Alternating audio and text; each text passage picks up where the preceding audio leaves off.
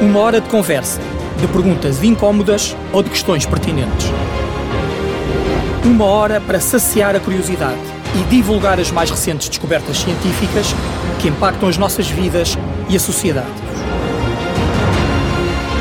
Uma hora que passa no instante. Uma hora de ciência com impacto. Sejam bem-vindos. O meu nome é Paulo Caetano e este é o podcast Ciência com Impacto. Nesta quarta temporada, estamos no Laboratório Químico Ferreira da Silva da Universidade do Porto e o meu convidado de hoje é o professor Luís Melo. Professor, muito obrigado por estar aqui conosco. O professor Luís Melo licenciou-se em Engenharia Química na FEUP em 1973, concluiu o seu doutoramento em 1985 na Universidade do Minho, onde em 1994 se tornou professor catedrático. Em 2000 veio para a Universidade do Porto e no ano seguinte é convidado para diretor do LEPAD, Laboratório de Engenharia, Ambiente, Biotecnologia e Energia, onde se manteve até 2013. Foi ainda diretor do Centro de Engenharia Biológica da Universidade do Minho entre 92 e 2000 e é vice-presidente, foi vice-presidente durante três anos do GNIC, o, no fundo a atual Fundação para a Ciência e Tecnologia. É desde 2002 diretor da Comissão Cultural da FEUP e professor emérito da Universidade do Porto, mantendo-se ligado ao laboratório colaborativo Alice. Professor Luís Melo, mais uma vez, muito obrigado por estar connosco aqui na Ciência com Impacto. Antes de irmos aos biofilmes, que são, eh, eu diria, o trabalho da sua vida, vamos satisfazer esta minha curiosidade. Como é que um investigador tão prestigiado é, em simultâneo, o diretor da Comissão Cultural da FEUP? Eh, como é que surge esta ligação entre a ciência ao qual dedicou a sua carreira e, esta, e este tema da cultura e das artes? É bem, a minha ligação à, parte da cultura e às, às, áreas da cultura sempre veio de miúdo e de jovem. Até porque a minha família é da área das letras, eu sou a ovelha negra da engenharia na família. E, portanto, houve sempre essa conversa em casa nessa, de, sobre os domínios das letras e da, da música e da arte em geral. E, e, de facto, eu penso que, particularmente para os engenheiros, que são uh, pessoas que têm por obrigação resolver problemas e serem práticos também, obviamente com uma base científica forte, mas têm que resolver Sim. problemas, são formados para isso. Um, é, é, bom que tenham também uma visão de algo menos um, objetivo, talvez, um pouco mais subjetivo, como é a arte, a cultura, porque no fundo as decisões que os engenheiros tomam uh, têm a ver com a cultura do mundo em geral, com o que se passa no mundo. Para dar um exemplo eh, muito simples, hum, a questão da energia e a questão do problema, por exemplo, do preço de petróleo, que a certa altura explodiu, enfim, continua a aumentar desde essa, desde essa época. E, ora, um engenheiro que tivesse que desenhar e projetar equipamentos e instalações de produção fabril eh, com base num determinado preço de energia, teria que uh, projetá-las de outra maneira, completamente diferente, e de operá-las de maneira diferente, se soubesse que o preço de energia ia subir tanto. Ora bem, é aqui onde entra a cultura. Entra uma cultura do conhecimento do mundo, das sociedades, neste caso do problema israelo-árabe, particularmente, e também um pouco da política que anda à volta destas questões. É? E, e, portanto, quem, quem prevê com maior antecedência pode também beneficiar digamos, as empresas ou os países para, para os quais trabalha. A sua, a sua área, digamos assim, na, na, na cultura é vasta. Colaborou em jornais, eh, teve programas de rádio, faz crítica musical. Fiz, fiz, fiz. Fez crítica musical. Onde é que se, o que é que lhe dá mais gozo quando, quando trata destes temas da cultura? O que me dá, o que me dá mais, mais interesse é tentar transportar o gosto pela cultura para a sociedade em geral. Eh, é evidente que para isso os artistas de, de grande nível são absolutamente necessários, porque são os que chamam as pessoas, mas por outro lado também há um trabalho de fundo que fazem, que é feito por uma conjunto de associações, muitas delas de amadores, outras claro. vezes de profissionais, culturais espalhadas por esse país, e penso que as faculdades também têm o seu papel, os estudantes, em algumas associações de estudantes também o fazem, e, e portanto essa, essa, essa procura do público e trazê-lo para a cultura, eu acho que isso é um trabalho fundamental que demora décadas, mais do que isso. É preciso formar público. Tal como a educação, tal como a educação, eu acho que quando analisamos, por por exemplo, o nosso país, em termos de evolução, temos que nos lembrar de um fator muito simples e muito objetivo e que está bem documentado. Em meados do século XIX, eh, Portugal, ou melhor, melhor dizendo, a Dinamarca, para ver ao contrário as coisas, a Dinamarca tinha uma taxa de analfabetismo igual à que Portugal tinha em 1973, portanto, cerca de cento e muitos anos depois. Esta decalagem em termos de, neste caso, de educação. Deixa as suas marcas. Deixa as suas marcas que demoram décadas a claro. resolver. Acha que a inspiração é essencial para um cientista? Eu acho que sim. Porque vimos sempre a inspiração como algo eu acho que, uh, que pertence aos artistas, mas é também essencial no cientista. Eu acho que os cientistas são um pouco artistas, não é? Não estou a falar de mim em particular, estou a falar de, de, de, daqueles mais conhecidos e tudo. Que são de facto, porquê? Porque eu acho que eles gostam imenso da profissão que têm. Eu gosto desta área. Eh, porque, não porque seja bem paga, não é essa a questão, é porque dá-nos uma liberdade que é raro ter em qualquer outra Sim. profissão. Temos a liberdade de pensar e temos a liberdade de exprimir o que, o que, o que, o que pensamos e de estudar e colocar até em documentos escritos essas, essas teses e essas ideias.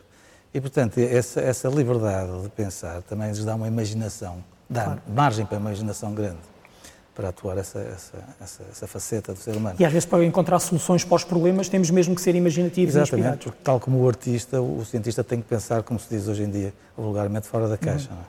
E, e, de facto o artista, se for pensar apenas nas regras que também tem e claro, aprendem, claro. se for só pensar nas regras e aplicá-las... Não, não, avança, não, não, avança, não dá saltos, não é? Não dá saltos, exatamente.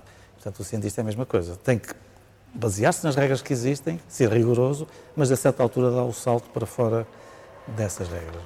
Professor Luís Melo, hum, até 2000, até 2000, até 2000 manteve-se ligado à Universidade do Minho, onde foi professor, como disse há pouco. Eu sei que deixou lá uma das grandes obras da sua vida, um grupo científico muito produtivo, dos mais produtivos que temos. Uh, construiu a partir do zero o primeiro curso de Engenharia Biológica, um departamento e um centro de investigação.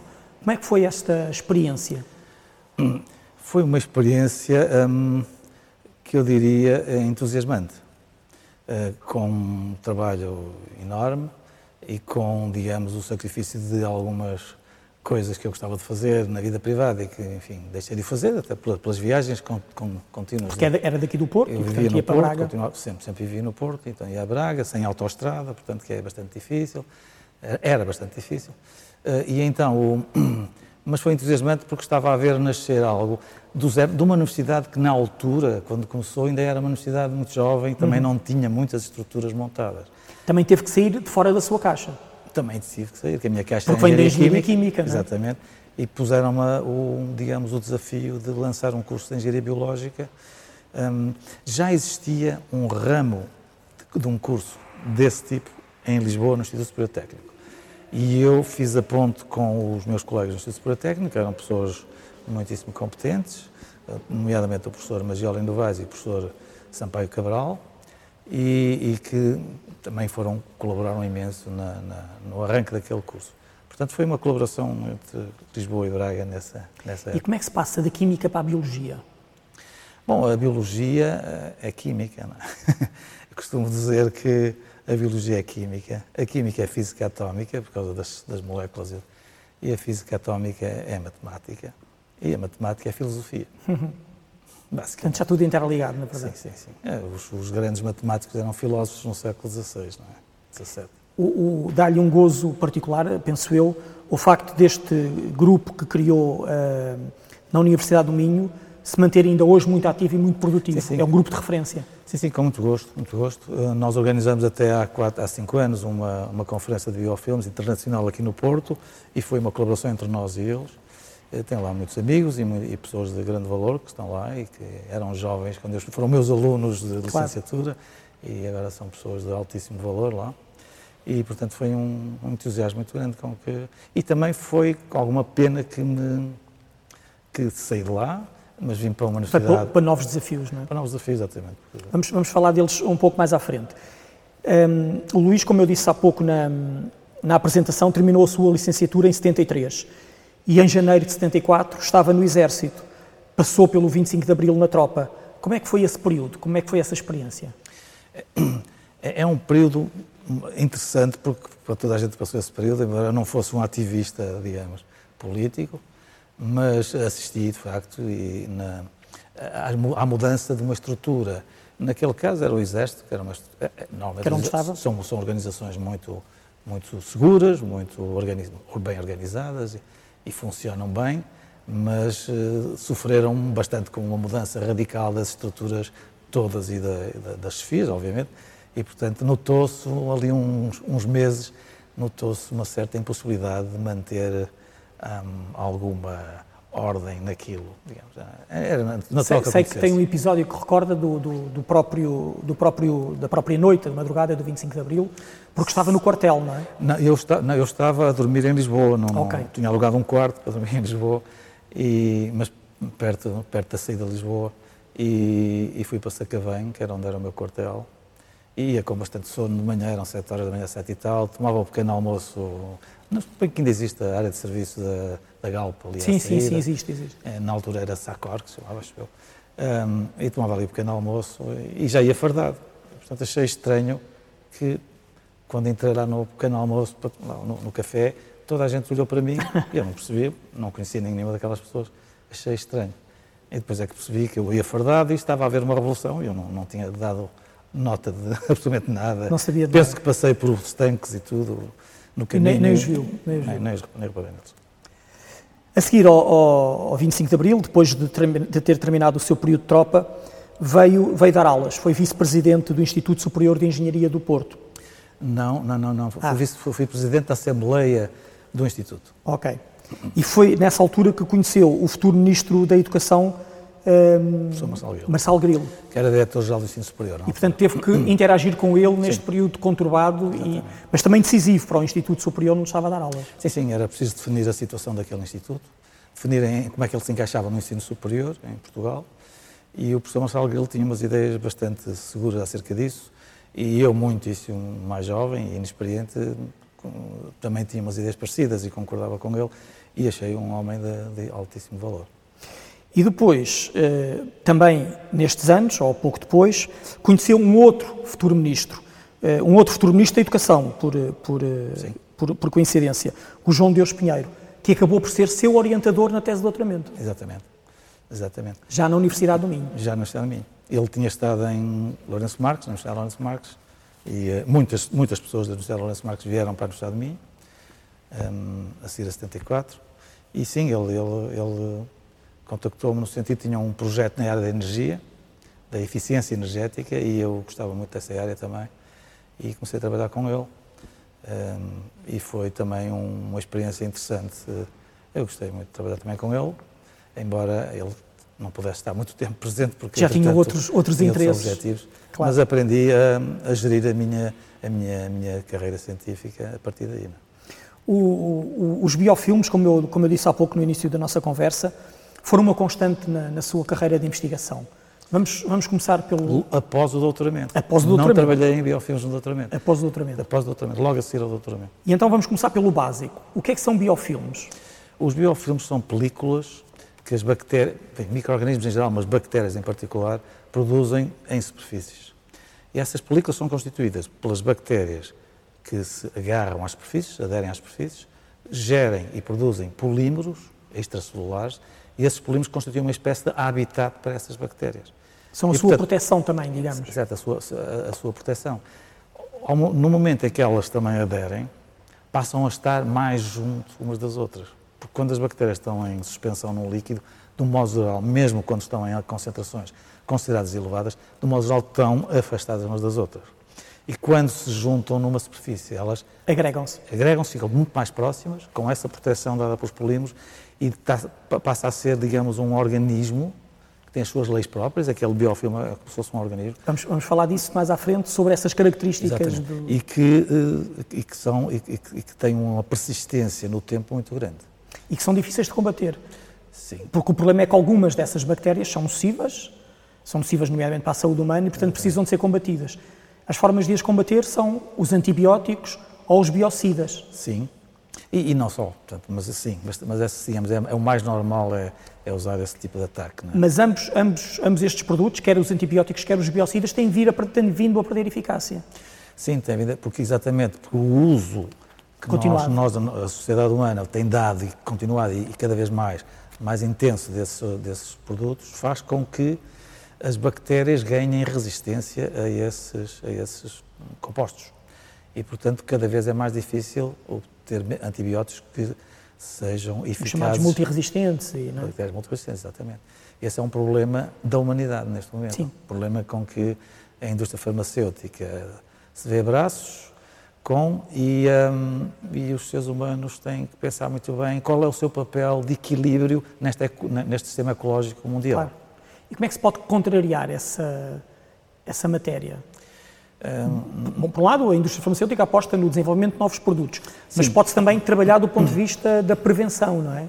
Sim, a prevenção é, é, essencial hoje em dia. Eu devo dizer que os biofilmes não são apenas maus, eles são claro, muito bons. Claro que sim. É, depende, depende, depende, das do... bactérias, da, da, cultura de bactérias, digamos sim, assim. E não só, e depende do local onde elas estão. Por exemplo, as bactérias que temos na pele, temos várias, uma, de, uma das quais é a Staphylococcus epidermis, um, e essa bactéria é importante para a pele, até para afastar outras, uhum. e para manter um certo equilíbrio do pH, equilíbrio químico na pele, na nossa pele.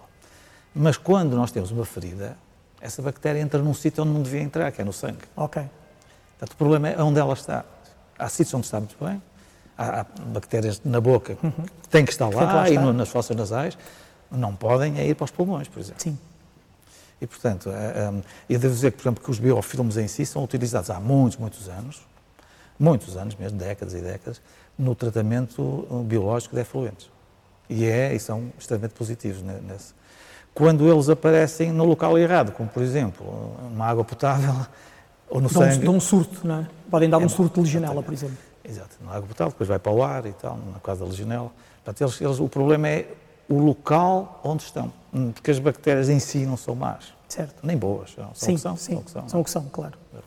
O, na, na, aqui na Universidade do Porto, no LPAB barra Alice, que é o novo laboratório colaborativo, vocês têm uma vasta equipa de investigação que trabalham em simultâneo, eh, enfim, de uma forma separada, quer nas áreas médicas, quer nas áreas industriais dos biofilmes. Sim, sim. Qual é a diferença? Agora estávamos há pouco a falar deste tema das águas, é a parte industrial, Sim. obviamente. É? Os métodos, por exemplo, são muito semelhantes, os métodos são praticamente os mesmos, é? com algumas diferenças que nós podemos escolher facilmente um biofilme de uma superfície industrial, ou de uma superfície aqui deste laboratório, ou de uma superfície até de um hospital também. Uhum. Mas é mais difícil colher e mais problemático claro. colher do corpo humano. É possível, mas enfim, é mais intrusivo. De resto, o, o método de ataque também é semelhante. Um, isto é, usar compostos que evitem que as bactérias se reproduzam em biofilme, um, tentar, quando não conseguimos evitar isso, tentar que os antibióticos e ou os biocidas penetrem suficientemente nesses biofilmes para atacar as bactérias. E o problema que hoje em dia realmente está, está, está, está por resolver é arranjar maneiras de matar as bactérias sem que elas se habituem a isso, uhum. sem que elas ganhem as tais resistências se adaptem. O, na, área, na área industrial, o combate, o combate a este tipo de bactérias passa muito pela criação de, de novos equipamentos, alguns deles desenhados de raiz para minimizar a adesão do, do, do, das bactérias às superfícies. É isso? É sim. E, isso, esse, esse, esse, desenho de equipamentos normalmente vai, vai por dois, digamos, dois vetores. Um dos vetores é as superfícies, o material da superfície. Certo. Cada vez mais há materiais novos têm vindo a ser testados e desenvolvidos, nomeadamente são, por exemplo, aços, aço, que é muito utilizado na indústria aço inox, mas um, bombardeados com determinados íons uhum. que fazem com que um, a superfície repele, repele as bactérias. Um, e, portanto, torna mais difícil a adesão. O outro, o outro método é mexer nas, na, na, na, forma como os líquidos circulam líquidos ou gases, mas os líquidos são mais importantes, é a água, particularmente, se mexe, se movimenta dentro desses para equipamentos. Evitar concentrações, para evitar Evitar zonas, chamadas zonas mortas, uhum. ou seja, as zonas onde a, a, velocidade da água é mais baixa e onde aí as bactérias calmamente Sim, se desenvolvem. Formam os seus nichos é mais facilmente. Porque, porque para estes microfilmes é essencial a, a umidade. Sim, a umidade, claro. É essencial, é essencial. Para, para o seu desenvolvimento. E, e, e, no ponto de vista ainda da indústria, sei que tem um projeto onde o biocida é incorporado em partículas. O que é que nos pode contar sobre isso? Sim, esse projeto ainda está em curso. É um projeto um, piloto ainda? Uh, sim, na indústria é um projeto piloto. No, no nosso laboratório já testamos, sim. mas agora está, está aí para a fase industrial. E esse, esse, esse projeto tem a seguinte ideia. Nós vamos acoplar ou fixar o biocida, é para tratar sim. água, água. Mas vamos fixar o biocida em partículas, pequenas partículas. E o objetivo é fixar o biocida de modo a que ele, não saindo das partículas, mata as bactérias na mesma. Há mecanismos já estudados que em algumas superfícies com determinadas características conseguem fazer a chamada o contact killing, que é a morte por contacto, uhum. o que normalmente evita ou pelo menos reduz, minimiza bastante a criação de resistências antimicrobianas. Passam a usar muito menos, eh, muito menos biocida, muito menos é? biocida porque ele não é libertado não para é a libertado água, para, para o que tem a vantagem, depois a água quando é descarregada não, não, não leva biocida consigo, não tem que ser não tratada. Precisa tratada sim. Exatamente. Tem várias vantagens para, para, enfim, para, para o meio aquático. Em termos médicos, hum, existem também vários, vários caminhos, o, o, o tema dos antibióticos já, já, já falámos aqui, mas sei que vocês estão a associar os antibióticos a produtos naturais. Sim, existe, existe não, é só, não, não apenas nós, mas não, não, em vários grupos no mundo existem de facto estudos uh, que, que provaram já que a associação de antibióticos com determinados produtos, extratos de plantas, nomeadamente naturais, conseguem facilitar a entrada do, do antibiótico na, nas células bacterianas. E, portanto, isso tem a vantagem de reduzir a concentração de antibióticos que se tem que utilizar e a vantagem, por outro lado, de, de utilizar um segundo produto que é natural claro. e portanto, não é, enfim, do ponto de vista da natureza, é mais. É, um dos exemplos que me tinha dado eh, numa conversa que tivemos são as cascas de, de certas espécies de uvas, não é? Sim, sim. Que, com, é, nesse caso, o exemplo que eu dei era mais. O que é que, ela tem, o que, é que elas têm que. que... São determinados produtos compostos orgânicos que, que repelem, neste, no caso das uvas, é mais os mosquitozinhos pequenos e, e que têm esse, esses compostos que outras, não, outras, outras castas de uvas não têm.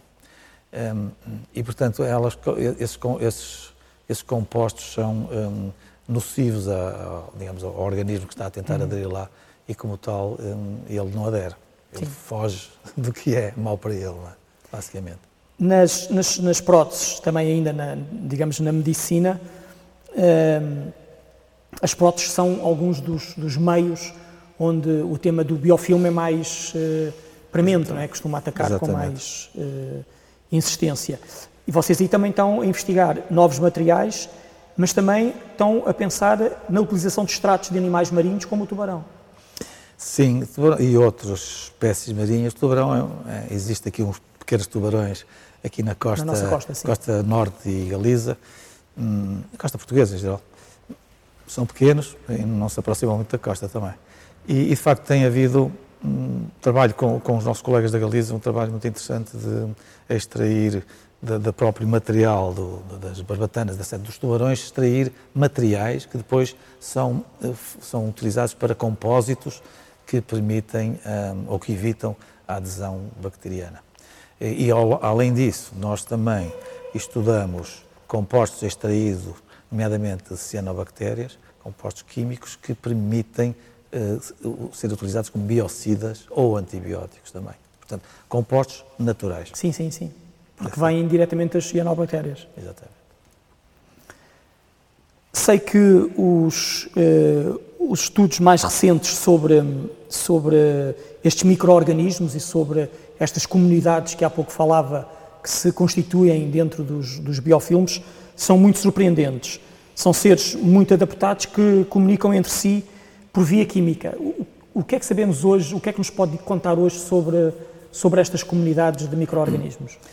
Bom, um, a comunicação entre eles é fundamental para manter o, o tal biofilme uh, coeso, é? tal como qualquer sociedade humana ou animal mesmo. Uh, o que sucede é que um, as bactérias produzem um, compostos podem ser da família das homoserina-lactonas ou de certos péptidos especializados, eh, depende, depende, do tipo de bactérias.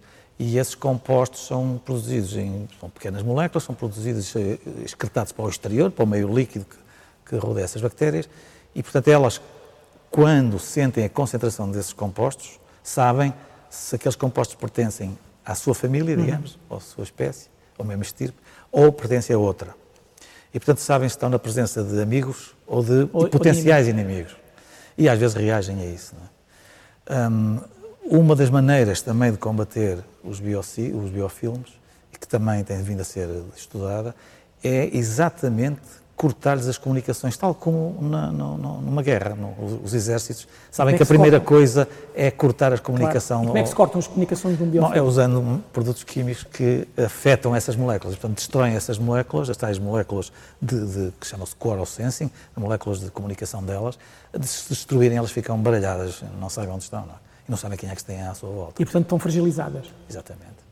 O, estes, estamos a falar de seres que são altamente resilientes, que têm enfim, na Terra mais de 4 mil bilhões, bilhões. de anos e que nunca desapareceram na, na, na face da Terra. E com os quais nós temos que viver, não é? E que só vivemos se eles existirem. Porque fazem parte do nosso próprio ecossistema, não é? Exatamente. Cerca, há ali umas variações de, enfim, há vários estudos com algumas variações, mas os, os números mínimos é que o número de células bacterianas dentro do nosso organismo é mais ou menos igual ao número de células humanas. Eh, o peso é que é diferente, porque as bactérias são mais pequenas que as células humanas, é? mas representam uma porcentagem razoável do nosso, do nosso peso, talvez 20%. E é aqui que a, que a, que a química e a biologia se, se entrecruzam, não é? Sempre quando se fala em biologia molecular, né, que é a biologia mais moderna, está-se a falar de química. É tudo química, estrutural. Portanto, é, é, é estudar os seres, os seres vivos eh, na sua dimensão molecular a sua dimensão mais simples, quase. Mais, mais fundamental. Sim. Isso é que é a biologia molecular. É, e, portanto, a química e a biologia estão, estão, estão indefinidamente ligadas, não, não podem. Professor, muito obrigado por esta conversa, muito obrigado pela partilha que fez aqui connosco na Ciência com Impacto. Ciência com Impacto despede-se, regressamos daqui a uma semana com um novo convidado e um outro tema. Muito obrigado. Ciência com Impacto é um projeto que conta com o apoio da Bondalti, a maior indústria química portuguesa.